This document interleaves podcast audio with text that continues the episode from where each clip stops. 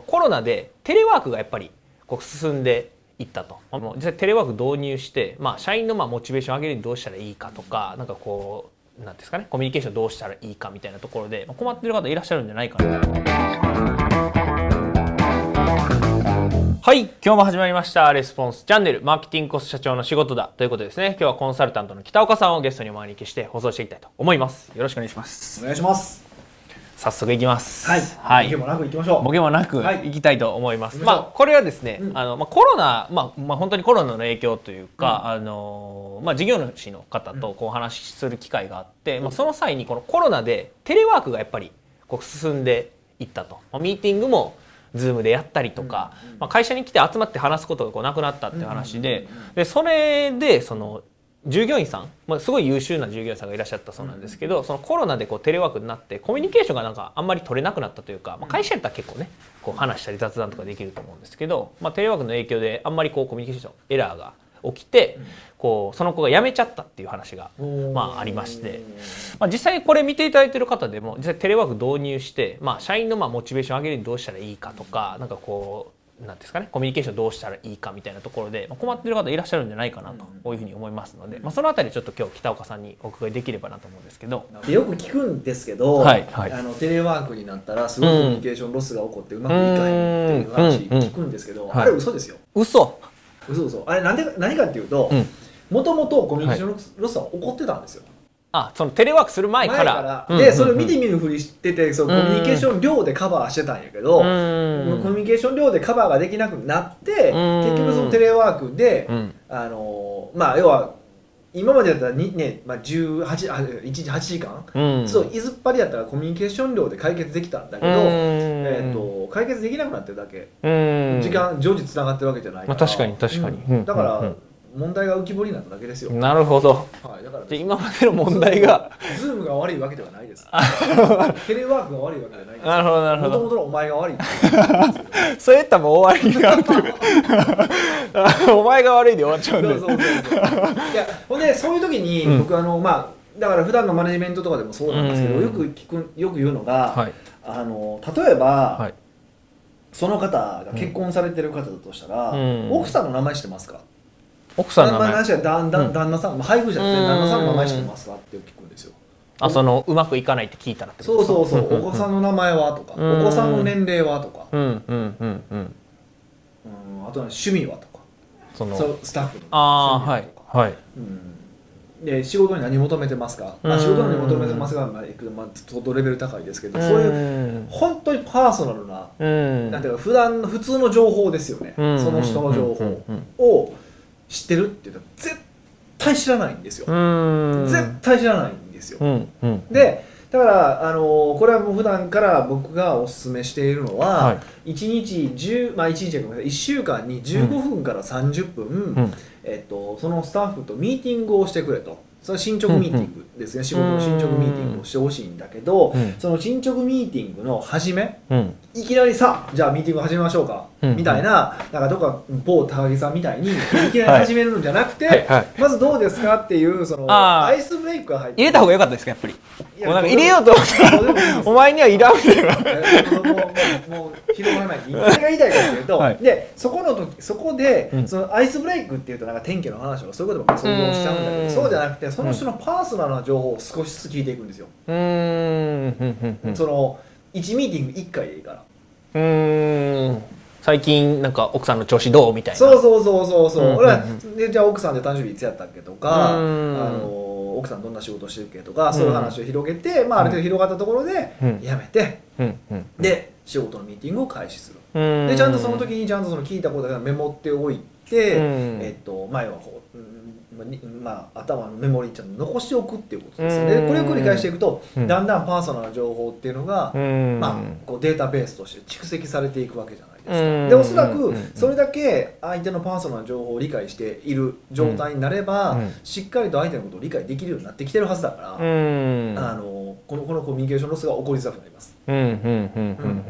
るほどなるほど。だからそれ普段のそのなんですかねズームとかテレワーク始まる前からそういう会話はほぼないみたいなない？方が多いですかね。ないでしょうんあそうなんですね。なんか雑談する機会。いや雑談はしてますよ。あ雑談はするけどそのパーソナルな話そうが出てこ例えばじゃあないというあそこの蕎麦屋がうまいとかあー。近所のランチの蕎麦屋がうまいとか、うんうんうん。そんなんはしてますよ、うんきっと、うんうんうん。だけどそのパーソその人のその心の機微に触れるようなことをうん。やれてるかって言ったらほとんどやれてない。うん。はずなんですよ。うんうんうんうんうん。なるほどなるほど。そうか。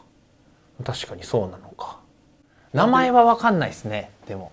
でしょ？メンバーの彼氏の名前とか旦那さんの名前とかまあ彼氏マン彼氏だとちょっとね彼氏の名前言うのはちょっと気持ち悪いから 確かに。確かにそうやな。まあまあ僕が言って気持ち悪いっすねそうそうそこはね。キャラクターもあるんですよ。なるほどなるほど。キャラクターもあるんで僕みたいなタイプが言うと全然軽く聞こえる高木さんみたいなちょっと重く感じるかもなんか狙ってんかみたいな。まあそれはなんだけどなんかねまあキャラクターもあるそれはキャラクターに相談ですけど、はいキャラクタとはいえその相手のそのなんか情報うん。そうやってちょっとずつ得ていくっていうことですようん。ねこれがほんまこれ繰り返し言ってほしいんですよね。それだけでも全然違ってくるしそうするとうん。うん。うん。まあこっちのあり方としてもねうん。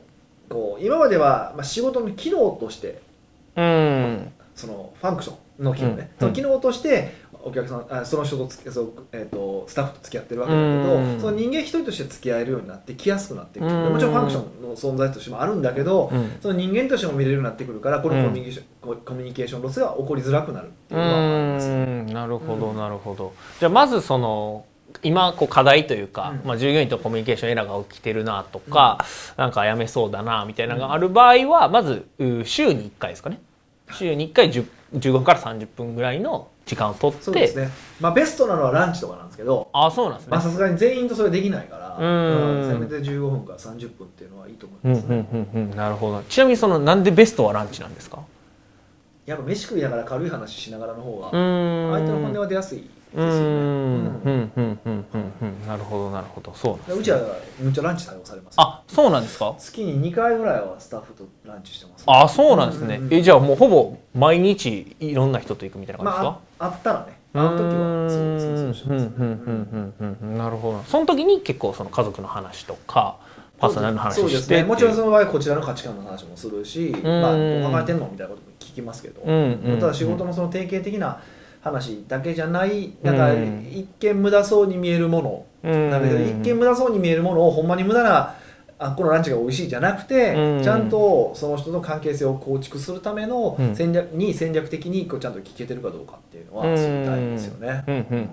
なるほどなるほどありがとうございます、まあ、これ見ていただいている方で、まあ、実際これ取り入れようとうん。思われている方もいらっしゃると思うんですけど、おそらくなんですけど、はい。あのまあ、レスポンスチャンネル、まあ、ダイレクト出版のお客さん結構論理的思考能力が高い方が多いんですよね。こうフレンドリーというよりかははなんかなんていうんですか？急に聞くみたいな、そのなんでアイスブレイクまあ僕僕もアイスブレイクの話言ってますけどノーアイスブレイク。そうノーアイスブレイクの直撃みたいなこう、はい。ダイレクトアタックみたいな感じでこういくと思うんで、はい。はいこう急にやるとその従業員だったりとか、まあ、スタッフさんの方がびっくりされるんじゃないかなっていうのでやらなかったりとか、うん。なんかこうなんですかねその最初の声のかけ方じゃないですけど、うん、と急に話したらこうなんかこの急に聞いてくんなみたいなのに思われるなっていうふうに思うんじゃないかなというか、うんうんうん。そのなんていうんですかねなんていうんですかねこれは。やりにくいというか、やろうって思ってもそこでちょっとブレーキがかかっちゃう人もいるんじゃないかなと思うんですけどなんかこの導入のおすすめ方法みたいなとかってありますか？最初に何聞いた方がいいとかこういうふうに話したら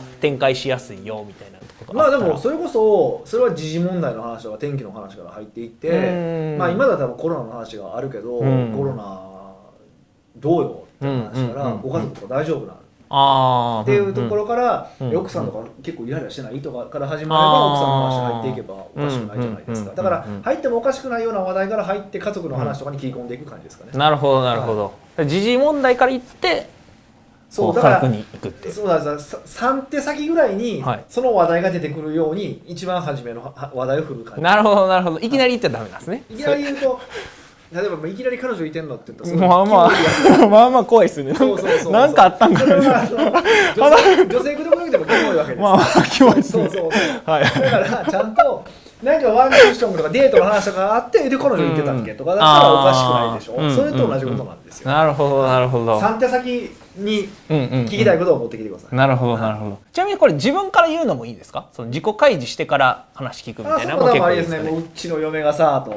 最近もうコロナのですごくてとかうんっていう話でも全然いいんですよ、マスク52かけようねみたいな。52か。けるやばいおもろいですねそれ。マスク52かける。それなんか違う病気かかってんちゃうかみたいな。はい。はい、ということでですね、まあ、今日の uh, テーマをこうまとめていただくとどういう感じになるでしょうか？いやもうとりあえず、うん。コミュニケーションロスは起こるまあもちろんズームの方が起こります。起こるんだけどそれ以上に相手のことを知ることが重要だから戦略的に相手のことを理解していくっていうことをうん。やっていきましょうっていうことですね、うん。これって機械的にでいいからやっていけば、うん。だんだんあの理解度が深まっていきます、まあ、これに関して言うと本当は明日解決の話はないです。うん。う信頼関係の問題なんでうん。時間かけるしかないですから、うん。時間かけろっていう話です。でその間に Zoom でコミュニケーションロスをもあのコミュニケーションロスが起こってうん。やめたとしたら、うん。それはもうそもそも信頼残高が崩壊したお前が悪いということですね、うん。うん。うん。はい。なるほど。なありがとうございます。じゃあまあこれ見ていただいている方も、うんまあ明日からこう取り入れて徐々に改善していただくというそうですねもうちょっとずつ。改善していくしかないですからでもしていけば必ず、まあ、半年とか1年後すっごいあのもう目の色変わりますから、うーん。みんなうんうんうん目の色変わって仕事しますんで、ぜひやってみてくださいね、はい、はいありがとうございます。ではですね、本日のレスポンスチャンネル以上で終了となります。最後までご覧いただいてありがとうございました。最後までご覧いただいてありがとうございます。いいね、チャンネル登録をよろしくお願いいたします。スポンスチャンネルでは今、質問を受け付けております。コロナに関することやビジネス、マーケティングのことなど、あなたの質問をレスポンスチャンネルでお答えさせていただきます。質問は概要欄からお願いいたします。あなたの質問お待ちしております。